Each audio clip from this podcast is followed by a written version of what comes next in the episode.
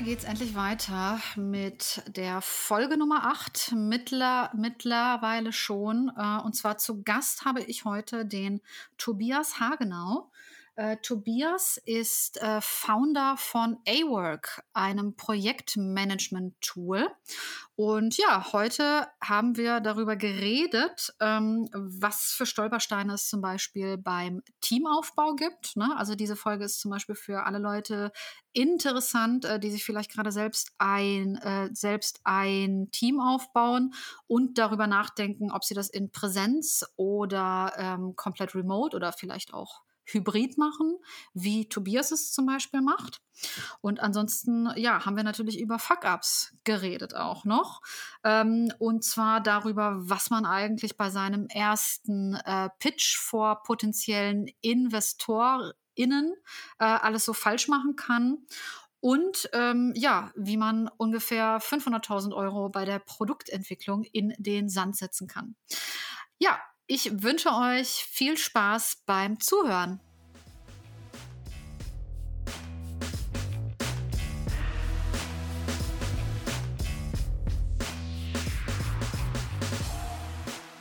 So, hallo und herzlich willkommen zu einer neuen Folge Founders Fuck Ups. Ähm, heute habe ich zu Gast den Tobias bei mir. Grüße dich.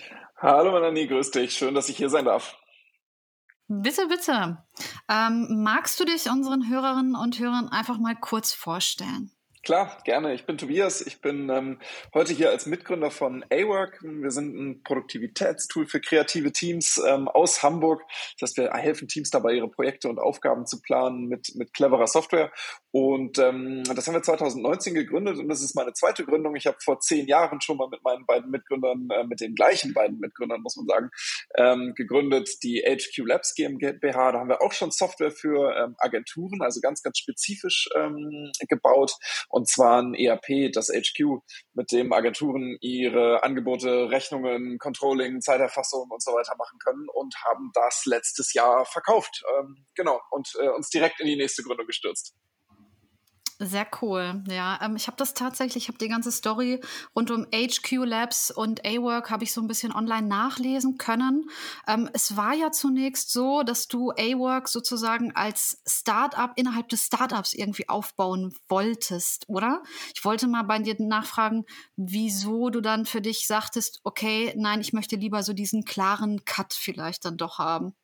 Ja, genau. Ähm, die, wir haben ähm, tatsächlich A-Work auch innerhalb der ursprünglichen Firma, also innerhalb von HQ Labs entwickelt und dachten ursprünglich mal, das wird vielleicht einfach unser zweites Produkt, eine Firma, zwei Produkte.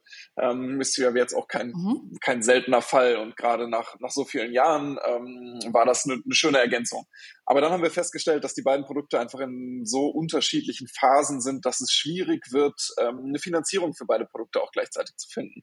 Wir hatten einmal das HQ, das ähm, schon für deutsche SaaS-Verhältnisse recht gesettelt, eine gute Größe erreicht hatte, ähm, profitabel war, ähm, ja, in, in, in einer sehr speziellen Situation und auf der anderen Seite A-Work, ganz jung, noch kaum Umsätze, aber äh, rasant wachsend, mh, mm, in einem ganz anderen, mit einem ganz anderen Bedürfnis, was äh, weitere Unternehmensentwicklung angeht. Und dann Investoren zu finden, die beides mögen, ist sehr, sehr schwierig. Das heißt, mhm. ähm, wir haben uns so ein bisschen in so einer Sackgasse gefühlt und haben dann eine, ganz tolle Möglichkeit gehabt, ähm, weil wir einen Partner gefunden haben hier in Hamburg, die ähm, Interesse hatten, das HQ zu übernehmen und auch wirklich ein, ein unternehmerisches, unternehmerisches Interesse an diesem Agentursoftware-Bereich haben, um den weiter aufzubauen. Und ähm, so haben wir unserem Team, dem Team des HQ, eine super schöne Zukunft ähm, bieten können und haben selber die Möglichkeit bekommen, die beiden Unternehmen zu trennen und jetzt getrennt voneinander weiterzuentwickeln und konnten auch selber investieren, was auch schön ist.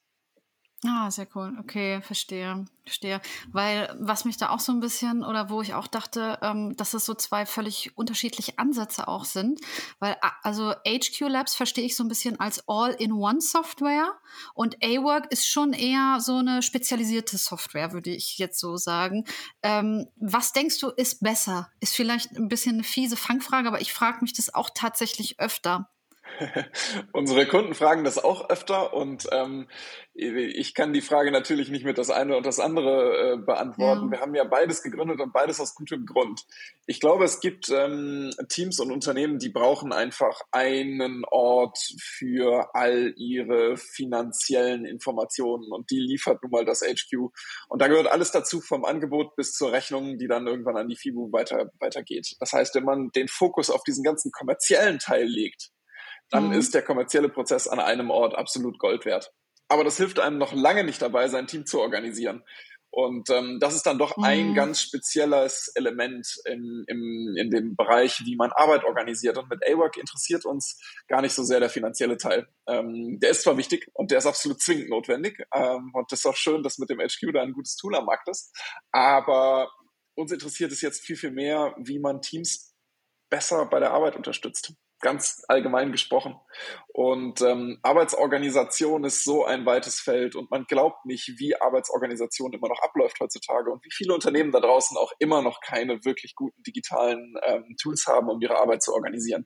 Und mit A-Work machen wir nur genau das. Wir helfen Teams dabei, einfach besser ihre Arbeit zu organisieren, ähm, weil wir glauben, dass Arbeit dadurch ein Stückchen besser wird und dass man auch mehr Freude bei der Arbeit hat dadurch, weil der ganze Hassel einfacher wird, wegfällt. Mm, und es gibt nicht so viele Tools, die es geschafft haben, auch über die Jahre einfach dabei zu bleiben. Wir sind nicht das erste Work-Management-Tool am Markt. Es gibt mit, weiß ich nicht, Asana und Monday und so gibt es andere Player da draußen, die auch mittlerweile gut bekannt sind und groß sind, aber die auch mittlerweile mit Komplexitäten nur so um sich schmeißen. Aber genau da liegt eigentlich ja das ähm, Schöne an der Arbeitsorganisation, dass sie so einfach ist und so einfach von der Hand geht und ähm, auch mhm. hübsch aussieht dabei. Ähm, das, das ist das, was A-Work macht. Hm. Dann nehme ich auch mal stark an, dass ihr selber auch innerhalb eures Teams natürlich mit A-Work arbeitet, oder? Klar, natürlich. Alles wird Klar, bei uns ne? mit A-Work organisiert. Hm. Ja, okay. Dann, ähm, weil ich weiß ja schon von dir sozusagen, dass du jetzt gerade auch ein oder dein Team noch größer aufstellen, aufstellen möchtest. Kann man mit A-Work eigentlich auch den, ja, wie soll ich sagen, den Teamaufbau organisieren mit Onboarding und so weiter? Das geht auch. Absolut, das ist sogar einer so, ah, der, so cool. der Stereotypen internen Anwendungsfälle. Also wir haben eigentlich äh, wir haben zwei große Klassen von Dingen, die man organisieren kann mit A-Work. Das eine sind Kundenprojekte, ähm, so die mhm. typischen. Agentur- und Beratungs- und Architekturprojekte und so weiter. Die kann man natürlich wunderbar mit A-Work organisieren.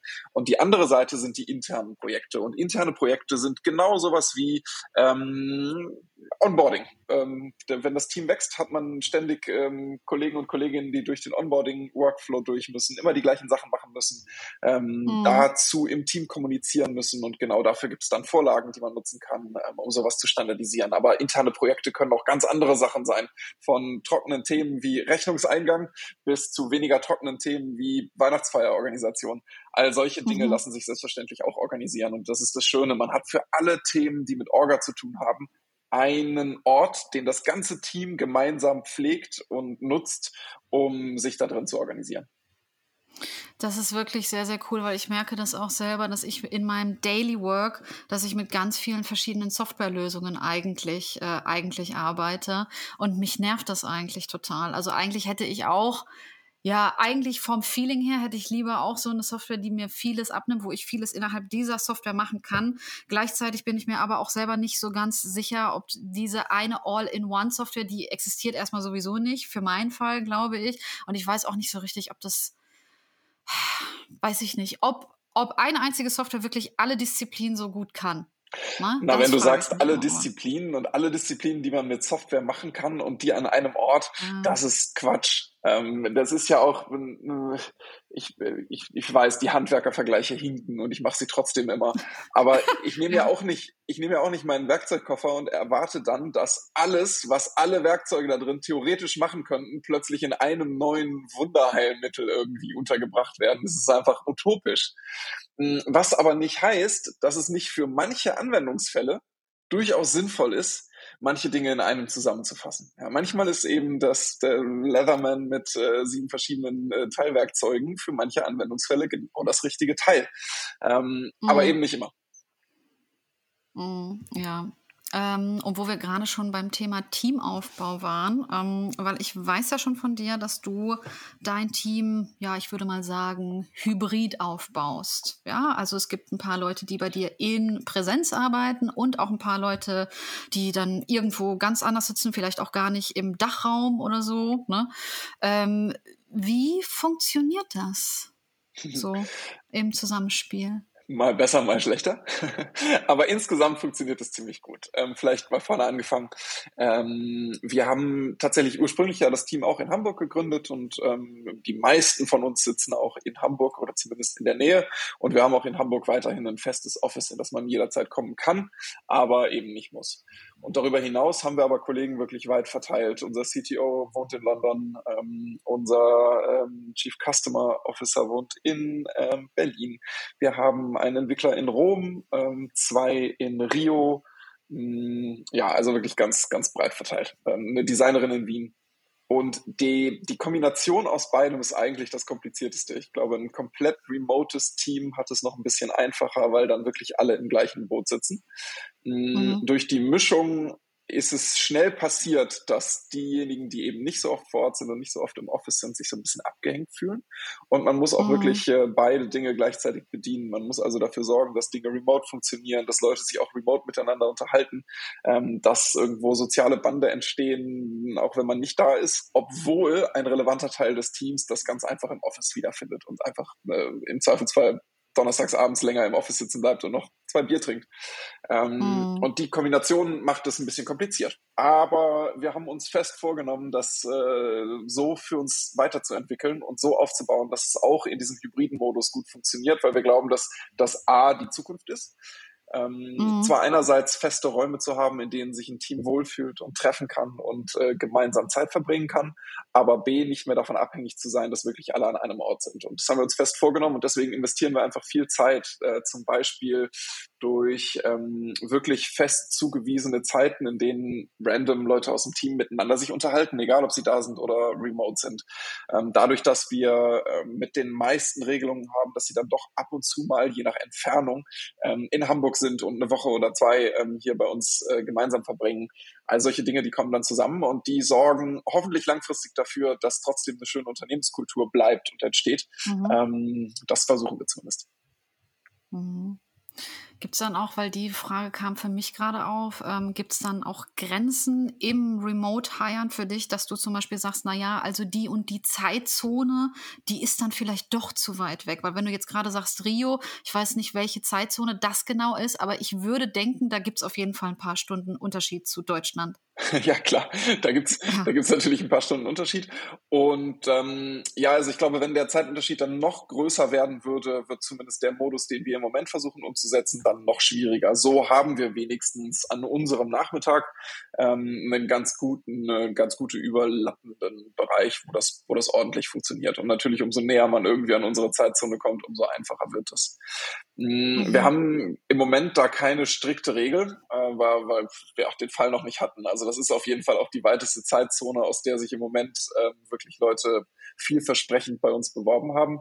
Ich glaube, alles mhm. andere müsste man mal klären, wenn es soweit ist. Wir haben immer mal wieder Leute, die Workations aus entfernteren Zeitzonen machen und dann kann man das halt mal ein, zwei Wochen irgendwie ganz gut überbrücken oder halt einfach seinen Schlafrhythmus irgendwie urlaubsmäßig ein bisschen anpassen. Das funktioniert schon auch. Aber ähm, das müssen wir mal auf uns zukommen lassen. Mhm. Mhm. Okay. Okay, ja, nur ich denke gerade so da, darüber, darüber nach, weil ich möchte mir ja jetzt auch gerne langfristig selber ein Team aufbauen. Und äh, da stellte ich mir schon erstmal selber die Frage, naja, will ich das Präsenz machen, will ich das Remote machen, will ich das Hybrid machen? Das sind ja die ganzen Fragen, die dann aufkommen. Und wenn Remote, äh, muss diese Person dann wirklich zwingend hier in der Nähe irgendwo, also in der ungefähr gleichen Zeitzone sitzen oder gibt es da eigentlich eine Grenze oder nicht? Aber das muss ich für mich äh, selber auch erstmal nochmal klarkriegen, das weiß ich noch nicht ganz genau. Ja, also ich glaube, was total unkompliziert ist, sind äh, die europäischen Zeitzonen. Also alles ähm, unsere Zeitzone plus minus drei Stunden, das fällt ja kaum auf. Ähm, und ja, ich glaube, dann darüber hinaus, da muss man halt schauen, ähm, wie man das, wie man das, äh, wie man das regelt und handhabt. Ich kann sagen, aus der Erfahrung mit den, den Brasilianern, aber auch, weil es natürlich ähm, die alles die südamerikanische Ostküste ist, ähm, da, da geht es auch noch so wunderbar, wie wir das jetzt im Moment organisieren, wo man eben weiß, Meetingzeit ist ein bisschen begrenzter, ein bisschen beschränkter. Ähm, ich glaube, es wäre noch mal ein bisschen schwieriger, wenn man jetzt gleichzeitig noch Leute in die andere Richtung hätte. Äh, dann wird das mhm. Fenster, was man gemeinsam hat, natürlich total klein. Wenn man sich so ein bisschen für eine Richtung entscheidet, macht es das noch mal einfacher. Ja, ja, vielleicht kommt ab einer gewissen Größe sozusagen, vielleicht kommt man dann doch irgendwann mal an so eine Grenze, ne? Ich weiß nicht, wie viel, wie viel, wie viele Leute seid ihr gerade? Wie viele arbeiten gerade bei A-Work? Ähm, Im Moment sind wir wahrscheinlich so 25 ungefähr. Okay, und freie Stellen nochmal so viele ungefähr, oder? Ja, jetzt im Moment so ganz äh, Stand heute ausgeschrieben, glaube ich, so zehn. Ähm, genau. Ah, okay. Okay, okay, aber trotzdem, ja, ja. ist immer noch sehr auf Wachstumskurs äh, auf jeden Fall. Genau. Okay. Ja, ähm, dann, was mich auch noch interessieren würde, ähm, weil ich habe ein bisschen in deinem LinkedIn-Lebenslauf natürlich auch nochmal weiter nach unten gescrollt. Ähm, sag mal, gab es eigentlich mal eine Zeit in deinem Leben, wo du nicht selbstständig warst oder warst du eigentlich schon immer selbstständig? Mm, also ich habe äh, während während des Endes meines Studiums habe ich mal so zwei Jahre wirklich im Konzern gearbeitet, ähm, aber das war noch so zu Masterarbeitszeiten, also so, so richtig wirklich angestellt mit einem richtigen festen angestellten Job irgendwo, ähm, das hatte ich noch nie. Könntest du dir das vorstellen, dass du mal wieder in so eine Festanstellung reingehst?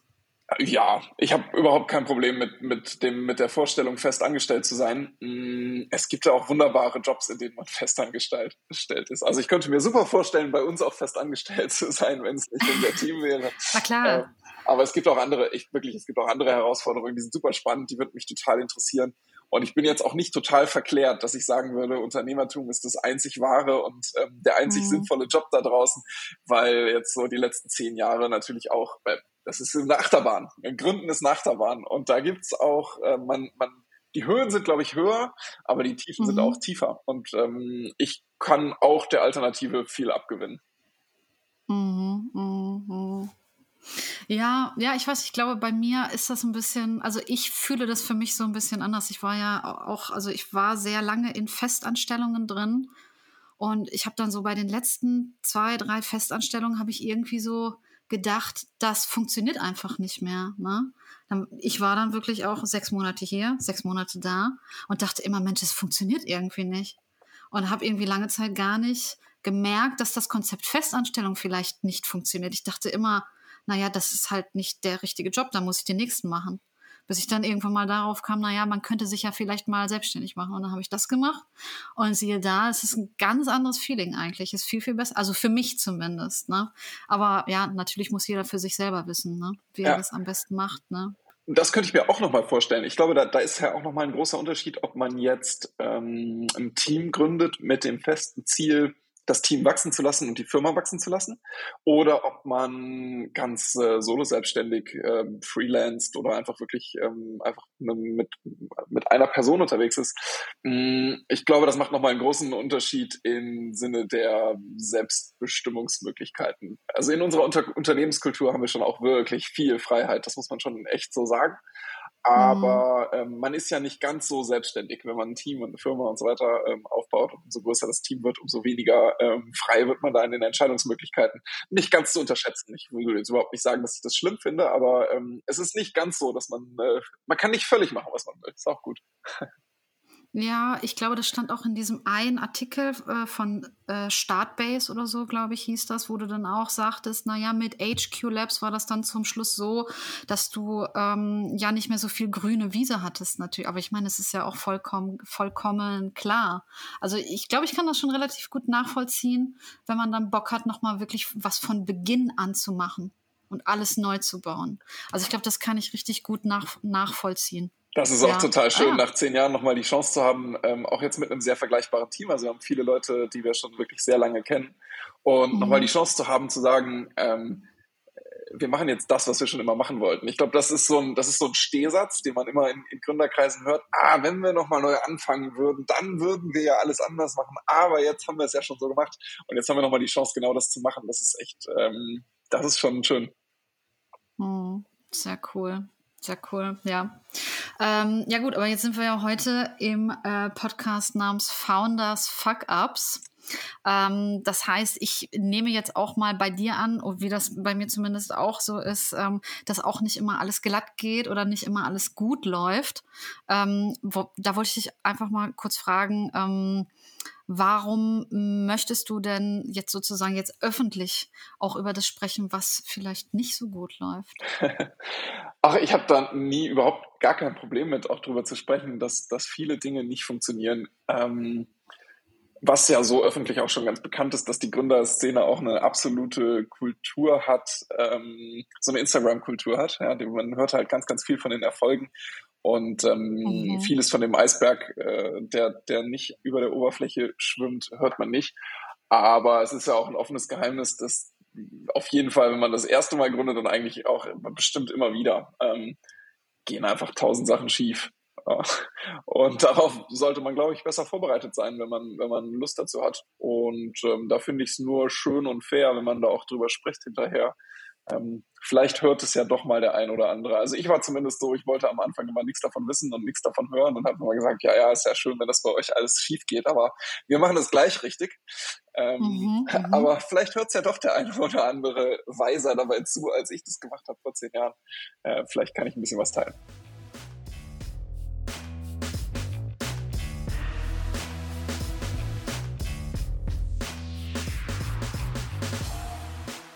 Ja, okay, dann freue ich mich jetzt auf jeden Fall, wenn du das mit mir und den Hörerinnen und Hörern dein Wissen sozusagen teilst, damit andere daraus lernen können. Das heißt, jetzt ist der Moment, jetzt würde ich dich bitten, dass du mal mit deinem äh, Platz drei von deinen Fuck-Ups sozusagen anfängst. Okay, ich ähm, kann die, glaube ich, nicht so richtig in der, in der, ähm, in der Schwere des Fuck-Ups sortieren. Die sind halt irgendwie alle Aber anders. Aber ähm, ich fange mal mit einem an. Also der erste ist äh, schon sehr lange her und hat äh, dazu geführt, dass wir um ein Haar einfach ähm, pleite gegangen wären. ähm, und zwar haben wir. Mit HQ Labs mit, oder mit A-Work? Nee, mit HQ Labs. Ähm, also ah, wirklich okay. schon, schon lange her. Wir haben ursprünglich mal unser allererstes Produkt haben wir rausgebracht für ähm, Maschinen- und Anlagenbauer. Das heißt, wir haben auch nicht immer für die Agenturszene gearbeitet, sondern ähm, ah. auch mal ursprünglich waren wir noch ein bisschen, noch ein bisschen konservativer unterwegs, ähm, einfach aus, aus Hintergründen, dass wir die Branche kannten und wussten, wie man mit denen redet und auch wussten, dass die ein Problem haben. Aber was wir vollkommen unterschätzt haben, war, wie wenig entscheidungsfreudig unser durchschnittlicher Kunde ähm, zu dem Zeitpunkt war. Also es ist vielleicht auch heute noch ein bisschen anders, aber vor zehn Jahren war es auf jeden Fall noch eine Herausforderung, äh, dem, dem durchschnittlichen Maschinen- und Anlagenbauer äh, da braucht man auch leider nicht zu gendern, ähm, in der Maschinenhalle im Gewerbegebiet äh, in Hamburgs Vororten zu erklären, warum Software as a Service jetzt was ganz Tolles und Sinnvolles für, für die Organisation seines, seines Business und seines Betriebs ist. Ähm, hat, das hat einfach ewig gedauert. Und wir hatten mal ursprünglich gedacht, es kann nicht so schwierig sein, wenn wir das den Leuten erklären, dann treffen die innerhalb von sechs Monaten eine Kaufentscheidung. Das muss doch möglich sein. Ein halbes Jahr mhm. Zeit. Und dann stellte sich heraus, nichts da. Die brauchen 18 Monate oder manchmal auch 24 Monate, um sich durchzuringen ähm, und dann am Ende wirklich eine Veränderung ähm, durchzuführen. Und das ähm, hat dazu geführt, dass wir einfach das Dreifache an Cash gebraucht hätten, um dieses Geschäftsmodell vorzufinanzieren, weil man natürlich diesen ganzen Prozess, die ganze Betreuung dahin und alles, was dazugehört, alles vorbetreuen äh, muss. Und ähm, das hatten wir nicht. Und dann wurde es äh, mit einem Mal wirklich ganz, ganz, ganz, ganz eng. Äh, und eigentlich, ja, der Fuck-up, ähm, ich weiß gar nicht, das ist jetzt nicht so, ist nicht sau dumm. Aber da sieht man mal die Konsequenz, die das haben kann, wenn man sich einfach in seinem Markt noch nicht so ganz genau auskennt, sondern es einfach ausprobieren mhm. muss. Man muss es einfach rausfinden. Man muss irgendeine Annahme treffen, die man für sinnvoll hält und dann muss man eben schauen, was passiert.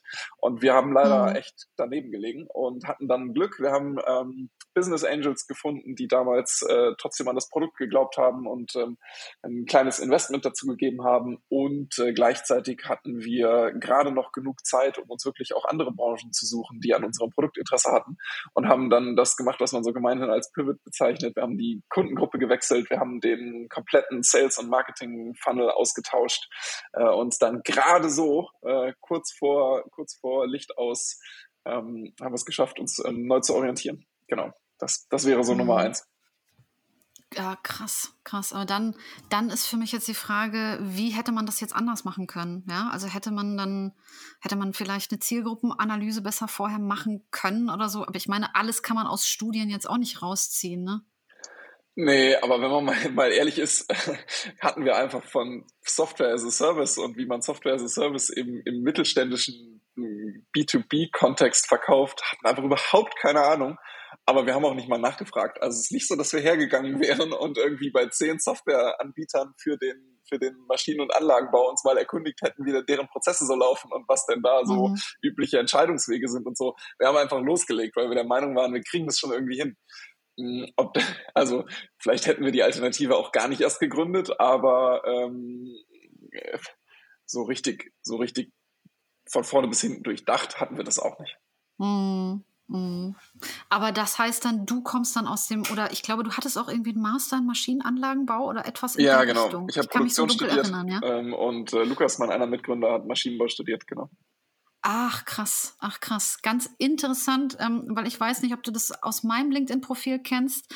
Äh, ich bin eigentlich, also ich habe mein Berufseinstieg sozusagen war mit einer Ausbildung zur Industriemechanikerin. Ja, also wir kommen so zu, also jetzt nicht studientechnisch, sondern mehr ausbildungstechnisch, aber ja, so fing das alles mal an, irgendwie vor 15 Jahren. Und danach kam dann halt Abi und Studium und so. Hast du mal gearbeitet in dem Beruf auch? Also, ja, ja, ähm, klar. Ja, okay. Cool. Ja, Krasser schon, Wechsel. Ne? Deswegen denke ich nur gerade daran, weil du gerade auch sagtest, so ja, Gender braucht man da nicht. Und ich meine, irgendwie stimmt es auch schon. Ich, ich war, glaube ich, auch die einzige Frau in meinem Ausbildungsjahrgang. Klar. Ja. Bei den Stadtwerken Bielefeld damals. Schon lange ja. her. Ja, ist wirklich verrückt. Ah, ja. Ich glaube, ich hatte in der ganzen Zeit, also wir haben das ja ein paar Jahre dann irgendwie, also was heißt ein paar Jahre, aber bis wir so, wir hatten noch Maschinenbaukunden bis zum, ach, das hat schon drei, vier Jahre haben wir das gemacht oder so. Und ich habe jetzt gerade noch mal so drüber nachgedacht, ich glaube, wir hatten nicht eine einzige weibliche Kundin. Zero. Ja, wundert mich nicht. ja, ist krass. Ja. Wundert mich null, ehrlich gesagt. Also, naja, okay. Gut, aber dann ähm, erzähl mir mal von deiner von deinem nächsten oder von der Nummer zwei, je nachdem, wie du es einschätzt. ähm, ja, vielleicht ähm, einfach mal was irgendwie was ganz anderes, was ähm, äh, bei uns über die Jahre sich einfach total entwickelt hat und am Anfang auch ein riesen, riesen Fuck-up war. Wir haben mal bestimmt eine halbe Million Euro in eine Produktüberarbeitung versenkt, die wir nie durchgeführt haben. ähm, und so eine halbe Million das war aber Euro. auch zu HQ Lab, ne? Ja, ja, genau, weil AWAC äh, gibt es jetzt ja noch nicht so lange. Also seit 2019 machen wir jetzt AWAC und ähm, da sind wir ja auch in den Phasen, die wir schon recht gut kennen. Da haben wir jetzt keine, da haben wir auch Sachen verbockt, aber da gab es keine riesigen Fuck-Ups bisher. Toi, toi, toi. Irgendwo, äh, wird auch noch kommen.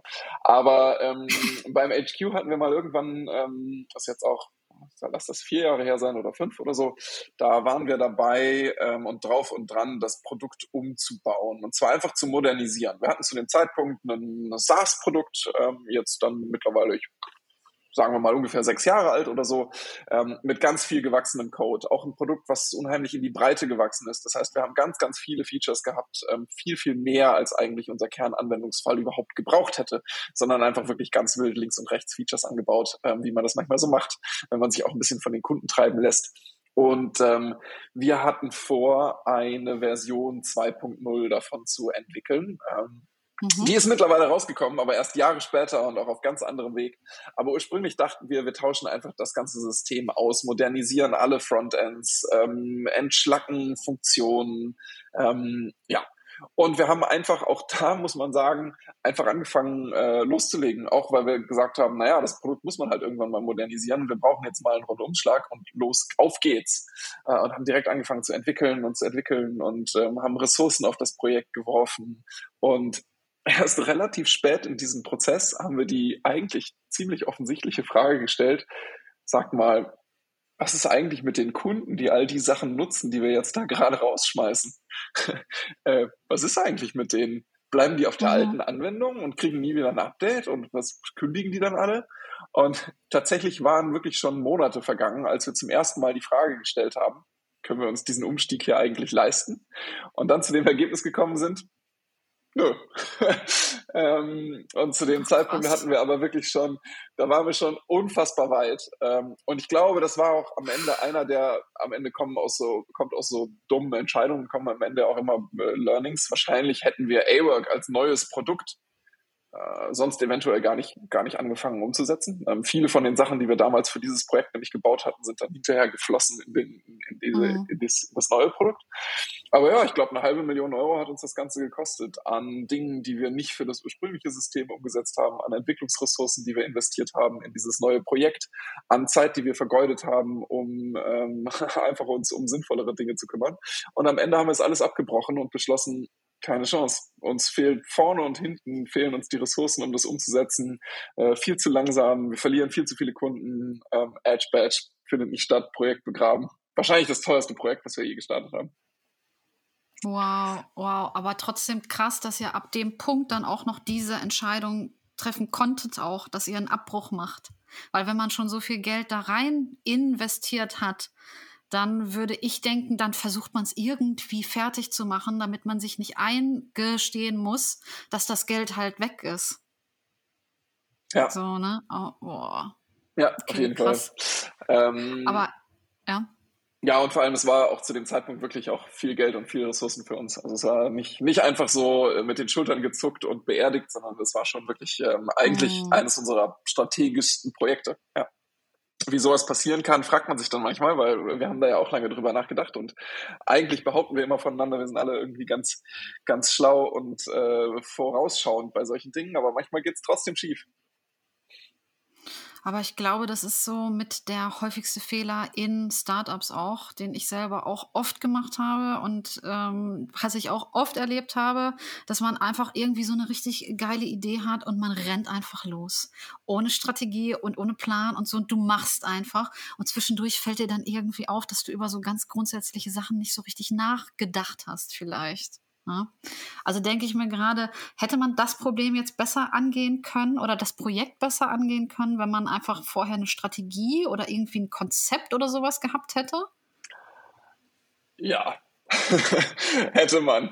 Ähm, ich glaube, ich glaube, ähm, dieses Projekt hätte so in der Form einfach nie gestartet werden brauchen. Es war von vornherein zum Scheitern verurteilt. Ähm, hinterher ist man immer schlauer, klar. Ja. Aber ähm, ja, mit ein bisschen mehr Erfahrung und ein bisschen mehr ähm, Einsicht, Selbsteinsicht auch, wie aufwendig so ein Produktumbau auch für Kunden ist und wie viel man auch seinen Kunden zumutet damit ähm, und wie viele Ressourcen wir übrig haben, um das in dieses Projekt zu investieren, hätte man das Projekt vermeiden können, ja. Ja. Ja, aber woran hättest du das vorher merken, also hättest du dann vorher, würdest du selber sagen, man hätte vorher mehr vom Kunden ausdenken müssen und dann wäre man da drauf gekommen, dass man das Projekt vielleicht so nicht umsetzen sollte?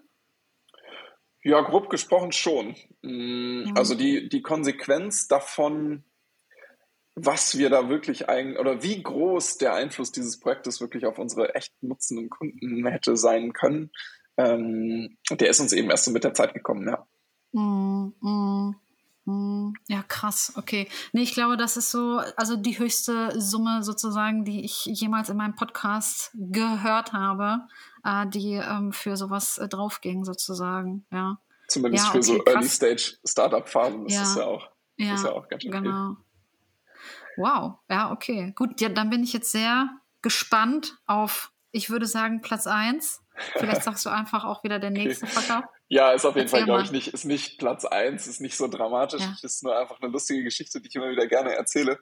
Ähm, da haben, da, das war ganz, ganz früh in unserer Gründungsgeschichte. Unsere erster, unser erster Finanzierungspitch jemals war auch gleichzeitig der schlechteste, den wir jemals gemacht haben. Ähm, und ich gebe die Geschichte gerne immer weiter, weil ähm, wir haben seitdem haben wir auch ein paar Mal erfolgreich finanziert und auch echt schöne Investoren gewonnen und so. Man wird besser damit. Aber unser unser erster Versuch war wirklich war wirklich lächerlich. Ähm, und zwar dachten wir damals okay.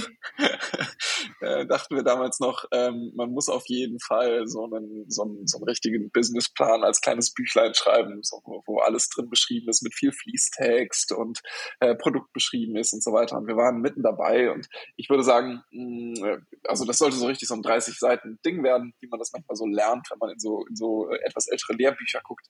Und ähm, wir waren, glaube ich, so bei, ah, drei Vierteln oder sowas. Und da rief plötzlich ein Bekannter von uns an, der bei einem äh, äh, großen äh, Hamburger Geldgeber damals gearbeitet hat und rief an und sagte, ich habe jetzt hier diesen Termin für euch. Der ist in einer halben Stunde. Ihr müsstet also in einer halben Stunde hier sein. Bringt diesen Businessplan mit, von dem ihr immer redet. Oh mein Gott, okay. Und, ähm, es war ein sehr konservatives Milieu, also kein, kein typischer Startup-VC, sondern ähm, ähm, traditionellerer Investor. Hm, also sitzt, sitzt also auch in so einer Innenstadt-Villa, sehr, alles sehr, muss man sich vorstellen, hohe Wände, äh, teure Möbel, ähm, alle Leute schick angezogen, äh, Krawatte ist noch sehr, sehr üblich. Und äh, Nils und ich äh, kamen da reingestolpert in unseren, weiß ich nicht, so mehr oder weniger Jogginghose, T-Shirt. Wir waren auf jeden Fall, sah äh, selten so äh, underdressed gefühlt und ähm, saßen dann, hatten dann noch schnell irgendwie versucht, dieses Teil auszudrucken, was wir damals hatten. Dann ist der, der Drucker noch versagt unterwegs. Dann sind wir also mit diesem halb ausgedruckten Teil, was wir im Auto noch versucht haben, wenigstens irgendwie zu lochen und zu heften oder irgend sowas oh. in der ah. Richtung, sind wir da irgendwie eingetrudelt und haben dann so mehr oder weniger verschnitzt dieses Ding über den Tisch geschoben und haben uns dann in so einer halbe Stunde improvisierten Pitch da so ein bisschen einen abgebrochen. Ähm, und am Ende, glaube ich, hat er uns auch tatsächlich einfach so ein bisschen ausgelacht. Und ähm, man muss ihm zugute halten. Er hat uns wirklich ein Angebot gemacht. Er hat uns hinterher 100.000 Euro angeboten, ähm, allerdings zu Konditionen, die, die, die wir dankend abgelehnt haben, aber wir haben auch verstanden, dass wir wirklich den absoluten, den absoluten Mist gebaut haben. Und ich, also die, die, die einzige Lektion, die ich am Ende daraus ziehen kann, mal davon abgesehen, dass wir einfach keine Ahnung hatten, ähm, ist die einzige Lektion daraus, man darf sich von solchen Sachen nicht allzu sehr treiben lassen. Wenn man selber das Gefühl hat, man ist einfach nicht spruchreif, an, gerade in solchen Situationen, wo man es mit äh, Menschen zu tun haben, hat, die einfach unfassbar viel mehr Erfahrung haben als man selber. Und ich glaube, wenn man das erste Mal gründet, passiert das quasi jeden Tag, weil man, also jeder da draußen hat quasi mehr Erfahrung als man selber es sei denn, man gründet nach langjähriger Berufserfahrung oder so. Aber wenn man das so mhm. macht wie wir, dann hat mal ein paar Jahre lang jeder da draußen mehr Erfahrung als man selber. Und das Schlimmste, was man machen kann, ist sich davon einfach unfassbar stressen zu lassen. Und ähm, nur weil jetzt gerade plötzlich heute eine halbe Stunde Termin frei ist, heißt das ja nicht, dass nicht nächste Woche nochmal eine halbe Stunde Termin frei ist. Aber für uns war das der jetzt make it or break it. Das ist jetzt kriegen wir Geld oder wir kriegen nie wieder Geld. Schnell los geht's. Und alles muss irgendwie jetzt, wir müssen das jetzt mitmachen, äh, weil wir auch solchen Respekt davor hatten. Und, und ich glaube, ich, ja. das ist die Lektion, die ich irgendwie mitgeben will man darf sich nicht so stressen lassen. Wenn man selber sich nicht wohlfühlt in der Situation und nicht das Gefühl hat, man ist spruchreif, dann ist man es wahrscheinlich auch nicht. Was nicht heißt, dass immer alles ewig und perfekt sein muss. Ähm, man, man, muss sich auch, glaube ich, für seine ersten Produkte ein bisschen schämen, aber man darf es auch nicht übertreiben. Wie alt, äh, wie alt wart ihr da? Ja, das ist eine gute Frage. 24 oder so, oh, würde okay. ich mal sagen. Okay, okay, okay, krass, krass. Ja, ja, wow. Ja, aber ja gut, ich kann mich daran auch noch, also ja, was heißt, ich kann mich daran auch noch erinnern. Also so lange ist es jetzt auch noch nicht her. Ne? Ich bin jetzt 32. Ähm, aber ich kann mich auch noch erinnern, dass, äh, da, dass es zum Teil auch nicht so einfach war, wenn man so Mitte 20 ist und in so einer Jobwelt drin ist. Und ähm, ich habe da auch oft gedacht, naja, also so richtig für voll nehmen die mich jetzt hier irgendwie auch nicht. Ja, total, auf jeden Fall. Ähm, und und äh, ja, wir haben ganz am Anfang auch wirklich unser Produkt ja persönlich verkauft und dann bei den eben schon besagten Maschinen- und Anlagenbauern, ähm, die ja, dann ja zusätzlich ja. noch so ein bisschen so die Tendenz haben, so leicht herablassend zu sein, wenn man ein, ein bisschen jünger ist und und ähm, I know. I know ja. großartige Situationen auf jeden Fall, ja. Oh, krass. Okay, okay, wow. Ja, aber dann erstmal vielen, vielen herzlichen Dank, dass du uns davon erzählt hast. Ähm, ansonsten hätte ich jetzt eigentlich nur noch die Frage, ähm, wie soll es ansonsten für dich, für dich weitergehen? Was sind so die nächsten Ziele oder was sind vielleicht auch die nächsten Ziele mit A-Work für dich persönlich? Ja, ähm, ja, also wir sind in einer unfassbar spannenden Phase im Moment, weil ähm, A-Work einfach total schnell wächst und äh, wir uns auch zum, zum äh, Ziel gesetzt haben, wirklich die Erfahrungen, die wir haben, jetzt zu nutzen, um mal so richtig einen VC-Case umzusetzen. Und äh, ich bereite gerade mhm. die, die, äh, unsere nächste Finanzierungsrunde vor, bin gerade dabei, ah, ähm, mich darauf vorzubereiten, äh, was auch schön ist, weil wir es auch nicht ganz zum ersten Mal machen. Das heißt, äh, ich gehe mit ein bisschen mehr ähm, Selbstbewusstsein, aber auch mit ein bisschen mehr Sicherheit da rein, dass wir garantiert schöne Partner finden werden und ähm, freue mich total auf diese Wachstumsphase. Super aufregend, ähm, wieder Dinge zum ersten Mal machen. Ähm, und ja, einfach mit einem Stil, den wir schon ein bisschen besser gefunden haben. Das macht total viel Spaß, schon ein bisschen zu wissen, ähm, wie wir uns Teamarbeit vorstellen und wie wir uns auch wünschen, dass die, das Unternehmen sich weiterentwickelt. Ähm, das ist total schön. Da freue ich mich total drauf und das macht mir riesen Spaß. Und ja, für mich kommt privat auch eine super interessante Zeit, weil ich in ein paar Monaten nach Mailand ziehen werde. Das heißt, ich werde nach äh, 15, 17 Jahren Hamburg verlassen ähm, und nach Italien wow. gehen gleichzeitig, äh, was natürlich auch in der Kombination total interessant wird. Ich werde also selber auch zum Remote-Bestandteil des, des Teams ähm, wo ich mich auch sehr drauf freue, weil das auch äh, im Privaten ein Riesenabenteuer wird und, und die Kombination ist einfach total aufregend. Geil, das hört sich richtig, richtig spannend an. Äh, vielleicht noch die letzte Frage. Ähm, willst du da einfach hin nach Mailand, einfach weil es schön warm ist oder, oder vielleicht eine Freundin da oder weiß ich nicht? ja, noch nicht, aber in Zukunft. Äh, meine Freundin wohnt im Moment auch in Hamburg, aber hat eine Professur angenommen in Mailand und ähm, insofern Ach, verlegen wir uns ähm, in die Nähe ihrer Uni. Genau. Richtig cool, richtig cool. Ja, es ist ja auch schön, ne, wenn man so remote arbeitet. Ich meine, ich bin jetzt hier gerade, ich weiß nicht, ob ich das erzählt habe, ich bin hier gerade in der Nähe von ähm, Stockholm. Oh, und schön. April möchte ich gerne nach Südfrankreich, kann ich schon mal sagen. Und das ist, das wäre ja alles nicht möglich mit so einem, mit so einem normalen Präsenzjob, sage ich mal. Ne? Nee, genau, das stimmt. Das ist schon cool, dass das überhaupt geht, meine ich. Ne? Wo in der Nähe von Stockholm bist du? Äh, das heißt hier Windö. Ich weiß nicht, ob äh, sagt dir das was? Ja, ich habe äh, sieben Jahre in ich habe sieben Jahre in Stockholm gewohnt. Ja. Ich Echt? In, ich habe in Stockholm Abitur gemacht. Ja. Ah, genau. okay, nee, das wusste ich jetzt so genau nicht. Ach so, ist ja ganz interessant. Also ich kann dir sagen, also Stockholm, Schweden gefällt mir richtig, richtig gut, muss ich ehrlich sagen. Ähm, ja, kann ich auf jeden Fall empfehlen, wer da mal hin will. Dem schließe ich mich an. Ähm, Macht es allerdings äh, vornehmlich im Sommer lieber. Da ist es noch schöner. Auch der Winter in Stockholm ist ganz schön, aber so diese Übergangszeiten sind jetzt nicht so meine, meine dann, da ergreife ich immer oder habe ich auch immer lieber die Flucht ergriffen. Aber mhm. im Sommer ist Stockholm echt absolut traumhaft. Ja, okay. Gut, alles klar, Tobias. Dann würde ich sagen, dann bedanke ich mich ganz, ganz herzlich, dass du in meinem Podcast zu Gast warst. Und ich danke dir. Ja, dann hören wir uns. Mach's gut. Bis dann. Bis dann.